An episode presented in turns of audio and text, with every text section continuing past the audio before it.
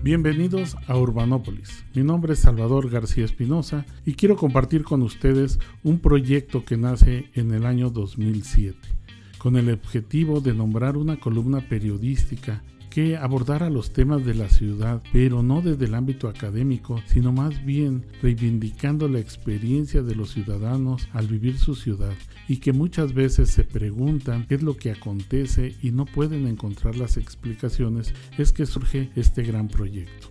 La palabra urbanópolis es una combinación del latín urbis, que significa ciudad, con la de polis, que es parte de como los griegos designaban a la ciudad-estado.